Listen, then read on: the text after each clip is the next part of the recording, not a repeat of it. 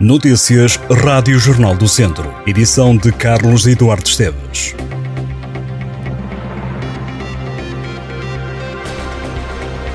O Tribunal da Relação de Coimbra poderá vir a proceder a uma alteração jurídica na qualificação dos crimes de peculato e falsificação do documento, pelo qual foram condenados há 10 meses José António Jesus, presidente da Câmara de Tondela, com mandato suspenso, e Pedro Adão, ex-vereador e antigo vice-presidente da Câmara.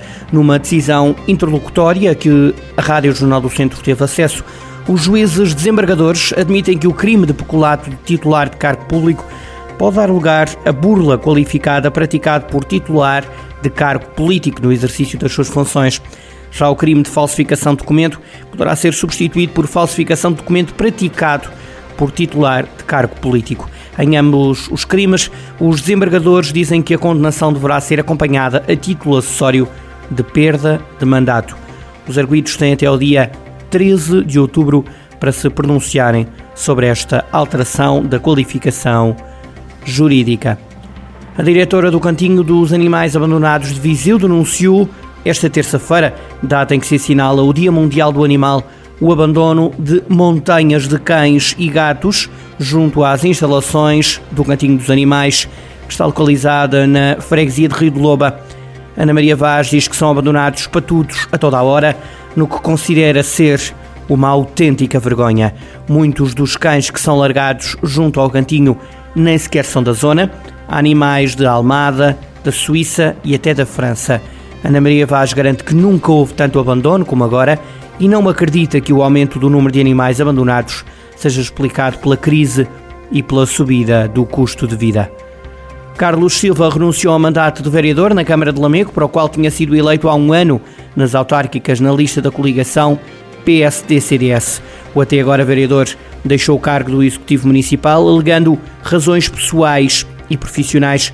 Na sequência desta saída, entrou para o elenco o camarário Fábio Duarte, que fica agora responsável pelos pelouros dos Serviços Municipais de Proteção Civil, Autoridade Sanitária e Veterinária Municipal e DSSU, a Divisão de Sustentabilidade e Serviços Urbanos. Um homem de 52 anos foi identificado pela GNR no Conselho de Tabuaço por ter ameaçado dois indivíduos com armas de fogo.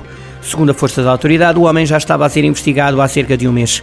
As autoridades apreenderam uma carabina, uma caçadeira, uma arma de ar comprimido, 37 munições e 51 cartuchos. O suspeito foi constituído arguído e os factos foram comunicados ao Tribunal de Moimenta da Beira. Arranca já esta terça-feira em Viseu mais uma edição do Outono Quente, é um festival organizado pela Associação Zum Zum.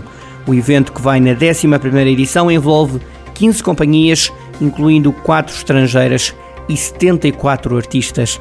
O programa do festival inclui mais de 40 atividades, incluindo música, teatro, danças tradicionais, literatura, animação, novo circo saúde, bem-estar, conversas temáticas e oficinas. O Parque Aquilino Ribeiro volta a ser o palco principal do evento que só vai terminar no domingo. É esta terça-feira que Tondela e Académico de Viseu conhecem os adversários da terceira eliminatória da Taça. Já falta pouco, o sorteio tem início às 5 e um quarto da tarde. As 18 equipas da Primeira Liga entram agora em competição e podem ser adversários do Tondela e do Académico. Os primodivisionários entram no sorteio desta tarde e nesta eliminatória contam-se ainda 12 emblemas da segunda Liga, entre eles Académico e Tondela, e foram eliminados o Feirense, o Estrela da Amadora, o Torriense e o Sporting da Covilhã. Estão 15 equipas da Liga 3 e 16 equipas do Campeonato de Portugal. Há ainda três resistentes dos distritais.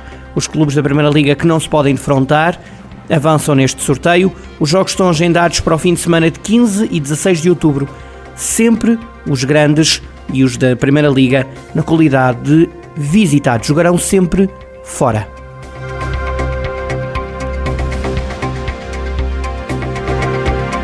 Estas e outras notícias em jornaldocentro.pt.